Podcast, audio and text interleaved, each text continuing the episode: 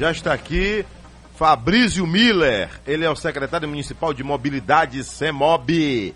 Interessante que Fabrício Miller não é, não é aquele secretário que chegou agora, né? não tirando méritos de quem já acumulou conhecimentos por onde passou, mas ele tem obrigação de saber muito sobre a nossa cidade, porque ele já vem aí é, no segmento municipal, no governo municipal, desde a época de ACM Neto.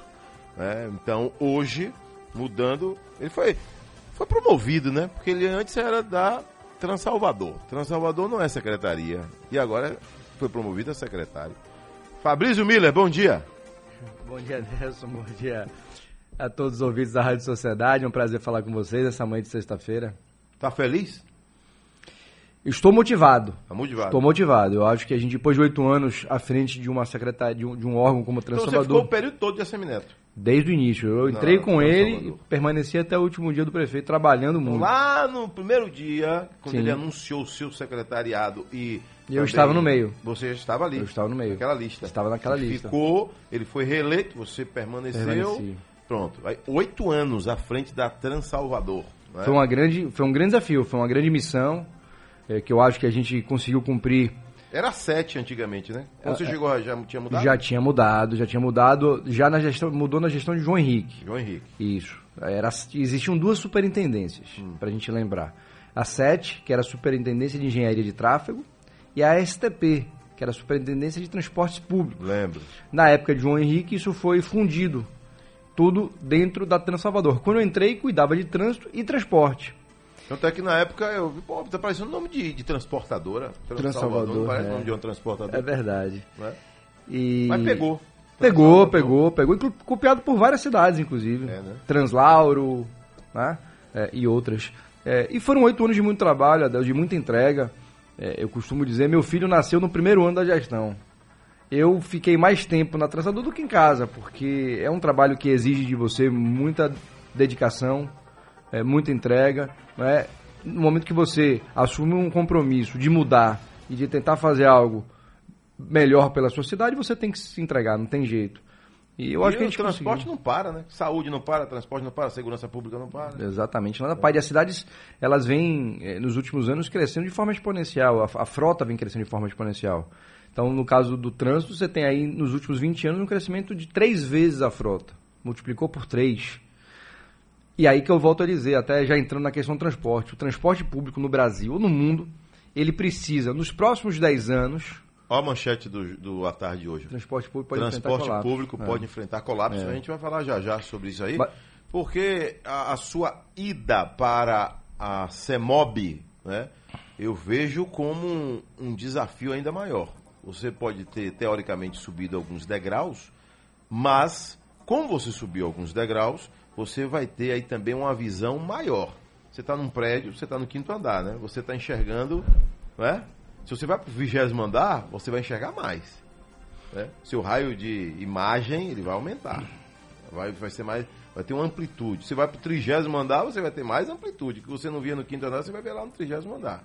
Então, aumentou, né? E você tem uma responsabilidade muito grande que é Inclusive esse enfrentamento aí, é, é, o preço da passagem, tudo bem que é uma. Quem, quem, na hora, quem tem que dar cara a tapa é o prefeito, quando aumenta o preço da passagem, mas você está nesse contexto, né?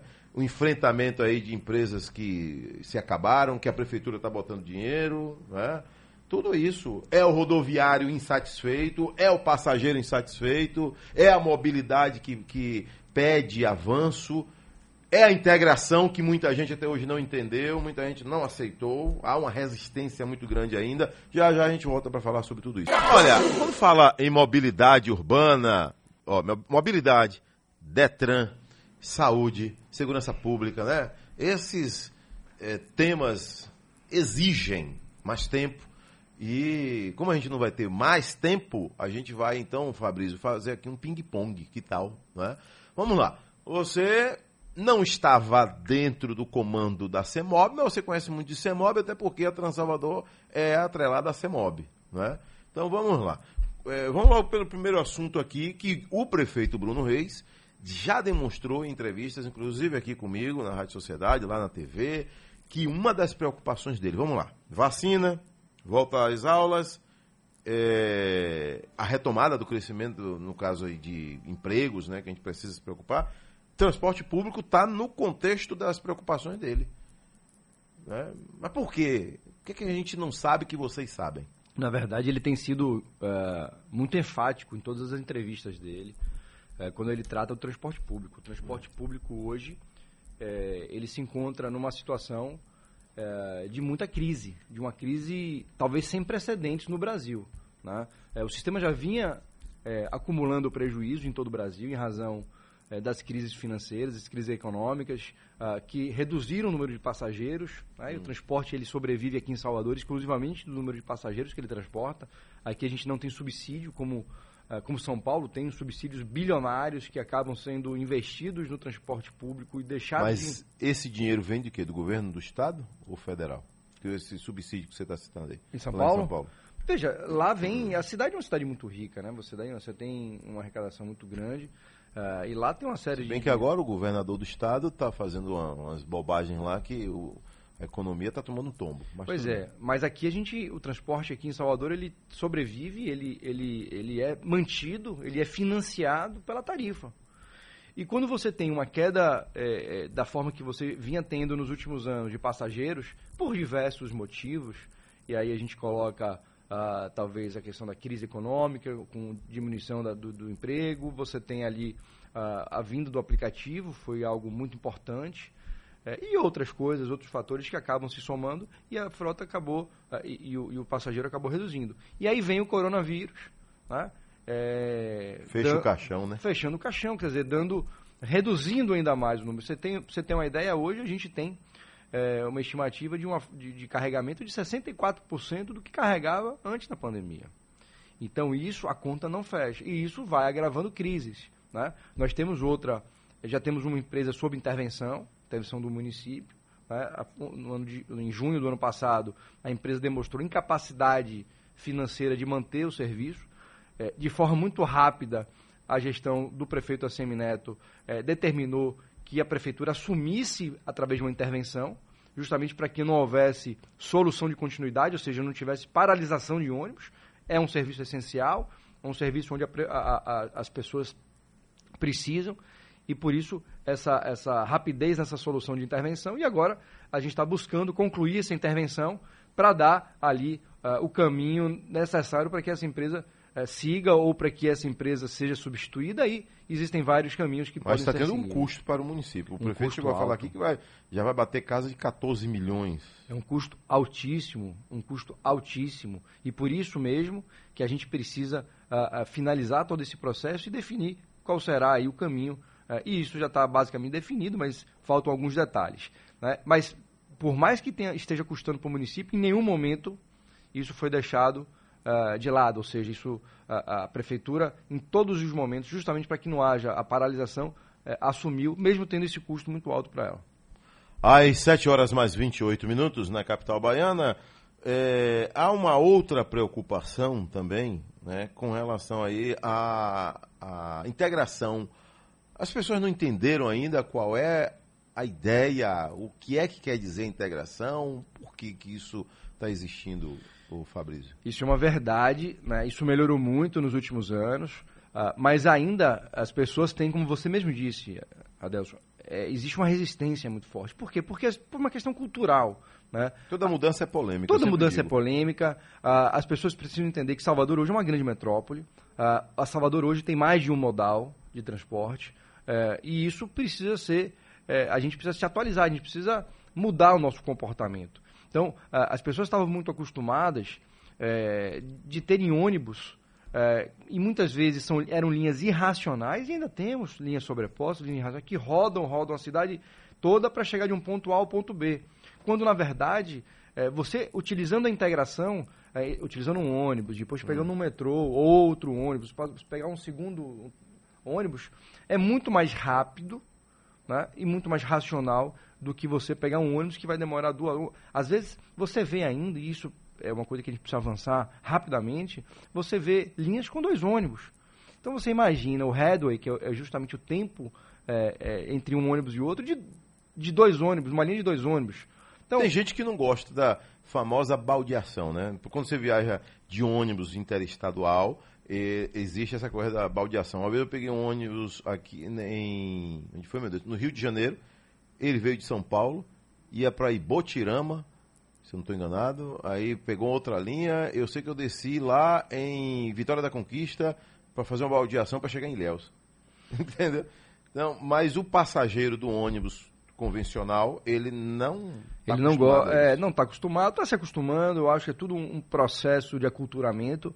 É, é, claro que demora, não é da noite para o dia, mas é importante dizer que nenhuma grande capital do mundo funciona de forma diferente, entendeu?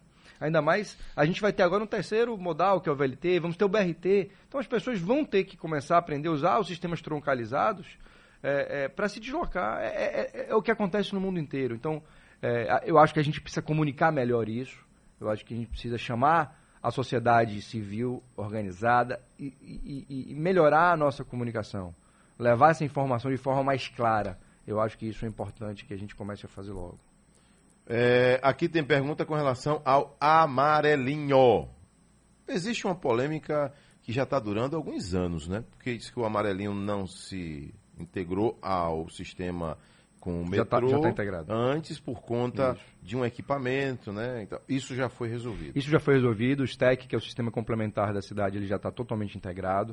Uh, a gente tende tá, a melhorar? Tende a melhorar, até porque nós vamos relicitar. Hum. É, existe uma, um termo de ajuste de conduta firmado com o Ministério Público, né, onde é, o município se obriga, se compromete, na verdade, a é, relicitar esse sistema para que a gente possa ter ele é, repensado. E, e, e diga-se de passagem, meu Deus, a gente está agora, e eu trago um, um pouco dessa agenda é, de inovação, e eu acho que o sistema de transporte público, de forma geral, precisa ser reinventado.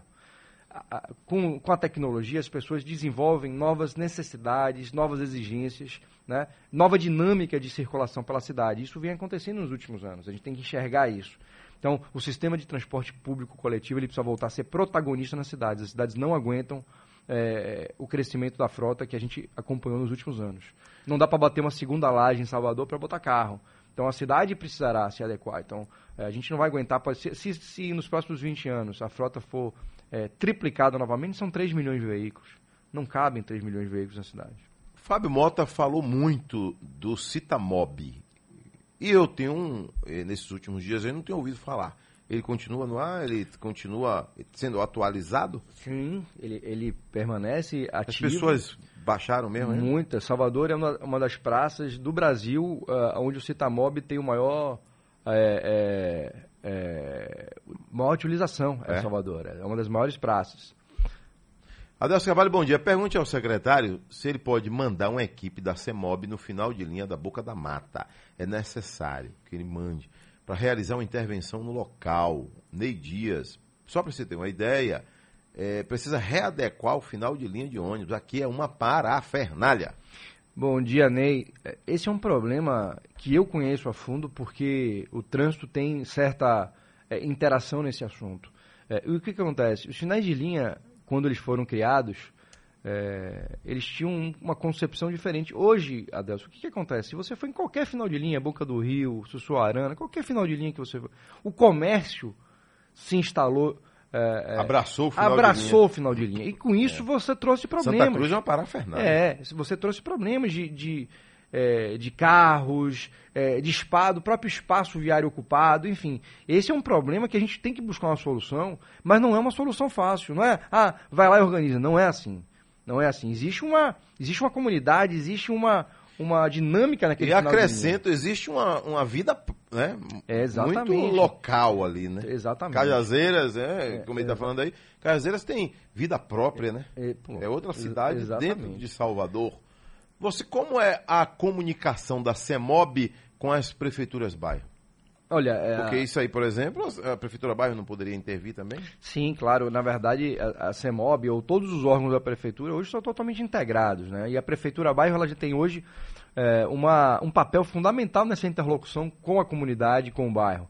tem, temos ali os subprefeitos bairros coordenados por Luiz Galvão, de, que de forma muito competente tem feito esse trabalho. Então a gente tem sim utilizado, eu utilizei muito durante a Transalvador, quando precisava fazer algum tipo de mudança viária, e aí a gente acionava aí os subprefeitos para eh, para conseguir organizar reuniões, organizar é, é, muitas vezes apresentações justamente para essas mudanças. Então é um órgão que a gente tem trabalhado com extrema interação. Salvador teve queda no número de acidentes de trânsito aí? Eu vi a matéria essa semana, ou de mortes no Olha, trânsito. Olha, é, e esse é um assunto que eu gosto muito de falar, que é um assunto que eu me dediquei muito, porque era, foi uma das tônicas do meu trabalho quando eu cheguei. Eu pensava esses dias aí, estava pensando, como é que pode uma cidade que engarrafava tanto, tinha tanta gente morrendo no trânsito? Pois é, era um. Era, é? matava mais que qualquer pandemia. Imagine a cidade engarrafada é. e gente morrendo no trânsito. Adelso, vou te dizer, é, um dado muito interessante. Salvador hoje. É, dados do DataSUS, não são dados nossos, quer dizer, tem dados nossos, mas foi uma pesquisa do DataSUS, mostrou que Salvador hoje é a cidade, é a capital brasileira com menor índice de mortos por 100 mil habitantes. Você sabe o que é isso? É, nós éramos uma das mais, que mais morriam no trânsito. Hoje, Salvador é a cidade que menos morre pessoas no trânsito por 100 mil habitantes. Isso é um case, é um caso que está sendo, inclusive, divulgado internacionalmente, porque Salvador, ao longo dos últimos oito anos, e precisou, além de muito trabalho, muita vontade política, né, que Gerou muita polêmica também. Né? Gera muita polêmica e o prefeito, o ex-prefeito Assemineto sempre disse isso. Olha, isso uh, muitas vezes me traz desgastes, porque entra naquela velha história de multas, de indústria de multas, mas os resultados estão aí, para quem quiser ver. Uh, e aí eu pergunto para qualquer familiar uh, das, pessoas, da, das pessoas que morreram no trânsito. Em 2019 foram 133 pessoas que morreram no trânsito. Né? Já, esse número já chegou a quase 300. Em Salvador? Per quase 300 Salvador. mortes. É, exatamente. Pergunte a qualquer familiar. Olha como assusta hoje você falar Exatamente. Isso, né? é, é, muita gente. É muita gente. A gente não está falando de uma rodovia. Não. A gente não está falando de uma pista aí. Está falando Exatamente. de uma cidade que vivia engarrafada muito mais, né? E morrer por ano esse número expressivo. E esse, e esse é, um, é um trabalho que ele é permanente. Porque na hora que você descuidar, esse número cresce novamente rapidamente e a gente perde esse título. O que é que a prefeitura faz com o dinheiro das multas? Chega a quanto também? Aproveito para lhe perguntar, na sua gestão lá na Trans Salvador, chegou a quantos milhões por ano, sei lá, por mês? Bom, a gente teve dois momentos, hum. duas ondas. Né? Aliás, foi uma onda quando a gente chegou e começamos a implantar uma nova cultura de fiscalização na cidade, com equipamentos, com inteligência, com uh, toda uma infraestrutura para o agente poder realizar seu trabalho, evidentemente que esse número de autuações ele cresceu bastante. Isso uh, ele cresceu até 2016, 2000, 2017. Depois, naturalmente, o que se esperava e o que se espera é uma redução. Por quê? Porque as pessoas passam a adotar é, é, mais cuidados outros cuidados, adotar exatamente adotar, é, é, é, ações ou, ou, culturalmente ela acaba se educando.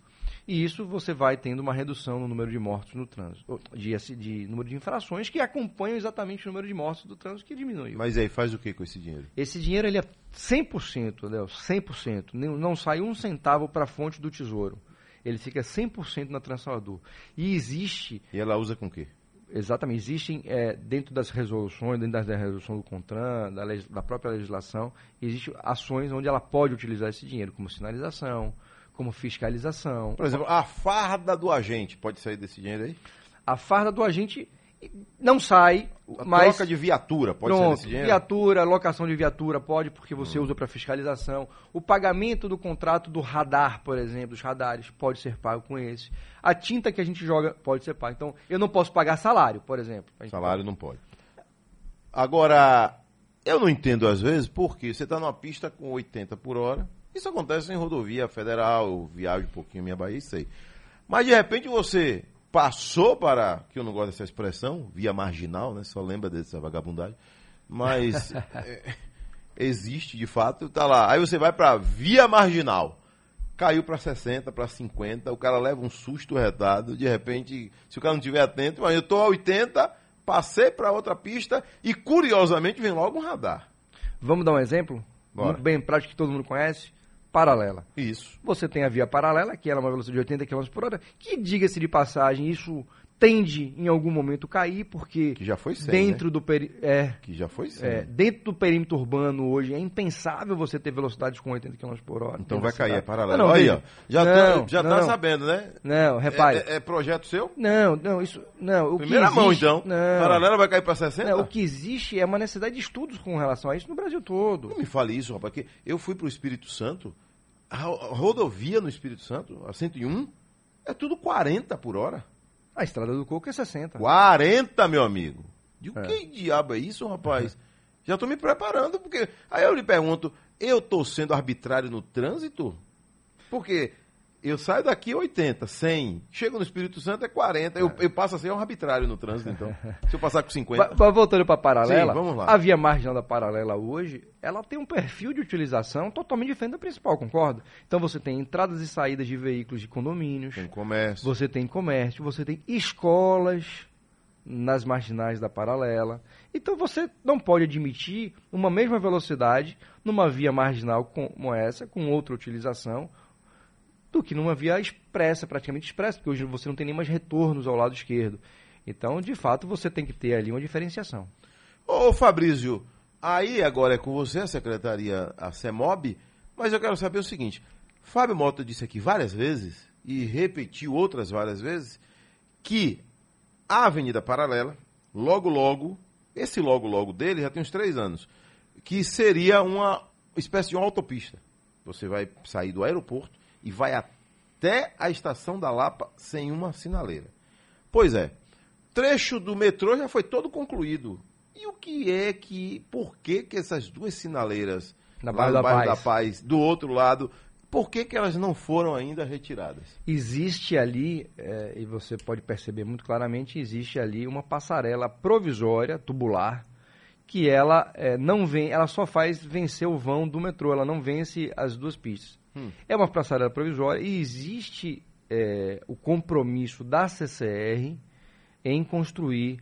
É, e aí eles estão avaliando, eu tive semana, essa semana na SEDUR do Estado, tive com o secretário Nelson Pellegrino, com o secretário Marcos Cavalcante, eles, é, e a gente até que tocou nesse assunto. Então eles só estão ali finalizando alguns estudos ah, para identificar exatamente a posição da passarela, que é, duas passarelas provavelmente virarão uma, que atendam as, todas hum. as comunidades, para que ali seja retirada uh, o semáforo de forma definitiva. Aqui, Adelso Carvalho avisa o entrevistado que ele não sabe o que é pegar ônibus em Salvador. Não sei se você não sabe, né?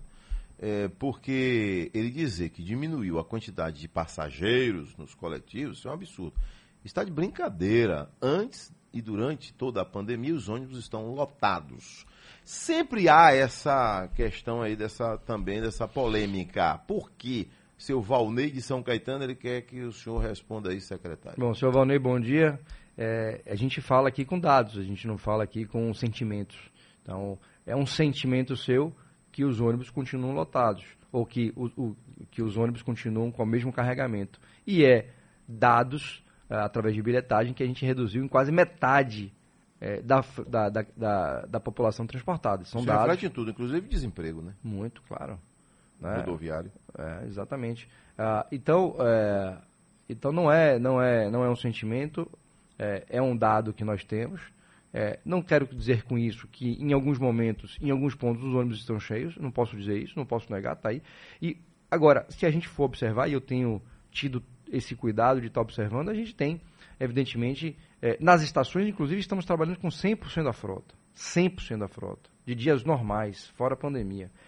Você chega, aí você chega numa estação Pirajá, às seis e meia da manhã, é hora pico.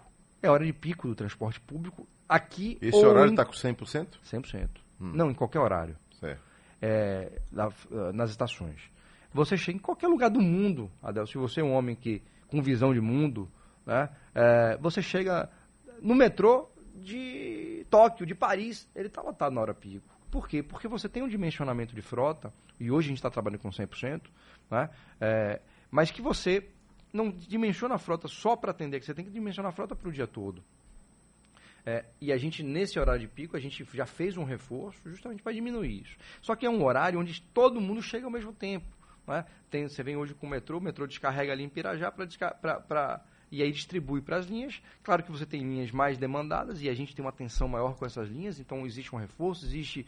Inclusive, meu segundo dia é, como secretário municipal de mobilidade, eu estava em Pirajá às 6 horas da manhã. Cheguei lá às 5h40 para acompanhar isso. Então nós fizemos alguns ajustes justamente para minimizar esses problemas. Né? É um problema que a gente tem tido é, toda uma atenção né? e que a gente busca é, solucionar. Eu volto já já com o secretário de Mobilidade da capital baiana, Fabrício Miller. De volta aqui com Fabrício Miller, finalizando a nossa entrevista. Fabrício, vamos lá, né? É, logo, logo a gente vai voltar a se falar, porque o assunto trânsito, o assunto mobilidade, esse assunto amplo, ele está sempre colado na vida da gente. Mas o que é que o soteropolitano pode esperar dessa nova gestão que você faz parte também aí na mobilidade em Salvador? Bom, de cara eu digo que muito trabalho para tentar resolver, se não resolver, minimizar os problemas que nós temos hoje. É, eu acho que o transporte público coletivo, como eu disse, ele precisa voltar a ser protagonista das grandes cidades, senão as cidades não aguentam. E para que isso aconteça, a gente precisa melhorar muito é, tanto o serviço como a, a própria frota e dar mais opções à população. Então a gente precisa, nesse momento, reinventar um pouco o sistema de transporte público, trazer boas práticas, trazer tecnologia para que tudo isso é, se reflita e melhore. Ali depois da polêmica, nós temos ali na Avenida CM, né? Temos um, um, uma passarela. Mas tem gente reclamando que tem que atravessar a pista. A gente não consegue entender isso. Agora que foi colocado um gradil, não é? Aí tem pergunta aqui com relação ao que vai fazer ali. É, as pessoas vão a, a, prefeitura tem intenção de colocar outra passarela na entrada da polêmica? Não. As pessoas ainda não perceberam, os moradores ali da polêmica, mas que o viadu, o os elevados que ficam ali em frente ao posto de gasolina, praticamente em frente à polêmica, hum. ele ali terá, hoje já tem, mas de forma provisória, mas terá a, a passagem definitiva dos pedestres. Então os pedestres passam por baixo é, do elevado, né, num caminho totalmente seguro. Então as pessoas precisam entender essa essa também essa mudança, porque não dá para atravessar ali na frente, uma via expressa, uma via ah, que tem New Jersey, tem segregadores ali na via, não dá para ficar pulando a via. Né? E ali não cabe um semáforo nem uma passarela. Então, a, a, o que foi pensado para as travessias são justamente por baixo dos elevados, de forma totalmente segura, adequada para eles.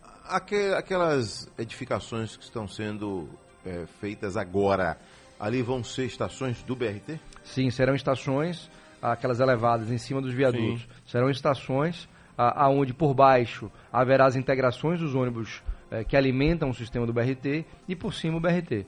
Então, é, exatamente estações. Eu percebo que quem vem da paralela no sentido Lucais, sentido Rio Vermelho, o trânsito ficou muito melhor, né, Valdo Silva? Está bem rápido. Do outro lado já é diferente, engarrafa muito, está tendo um estresse muito grande. Vem o quê? Está tendo obra e vem mais um viaduto ali, é isso? Exatamente, ainda existem obras complementares uh, uh, para que o, o, trânsito fique totalmente livre. Hum. Então a gente tem ali mais um viaduto que vai nascer ali em frente ao shopping da Bahia, já foi dado o serviço, as obras devem estar iniciando já de imediato. Uh, e esse viaduto ele joga os veículos sentido Rota do Abacaxi. Você tem mais à frente um pontilhão, a LIP hoje ela tem quatro faixas, esse não já, já não suporta mais as quatro faixas. Então existe um novo pontilhão que vai ser criado ali lateralmente. Existem outras obras, inclusive, existe a obra do mergulho da Magalhães Neto. Tudo isso faz parte de uma rede é, que foi pensada justamente para complementar o BRT e para melhorar a mobilidade daquela área. E agora, quando é que vem a segunda fase do BRT, puxando mais ali sentido Hospital Aliança? As obras já começam. Já temos aí obras do trecho 3 que vai ligar ali o Parque da Cidade até o Posto dos Namorados, até ali a Orla, pela Pituba. Né? Essas obras já estão a toque de caixa. A gente pretende uh, finalizar essas obras até o final desse ano, até novembro, mais ou menos desse ano. E você tem o trecho 2 do BRT, que é o trecho que vai ligar exatamente onde parou o trecho 1 ali no Parque da Cidade, e vai ligar ele até a Lapa também. Uh, já... Não vai ter o 3, então o 2 já vai até a Lapa. O 2 vai até a Lapa. Vai e o 3 até uh, o Itaigara. Só que o 3 fica pronto antes do 2. Pronto, valeu. Fabrício Miller, obrigado, hein? Tudo de bom. Boa sorte, né? Porque aí não é fácil essa secretaria aí. Não é brincadeira, não. carro pelo ônibus. É. Valdo Silva, você trocou um carro por um ônibus agora. é, eu que todo mundo deve fazer nos próximos 20 anos aí. Valeu, tudo de bom.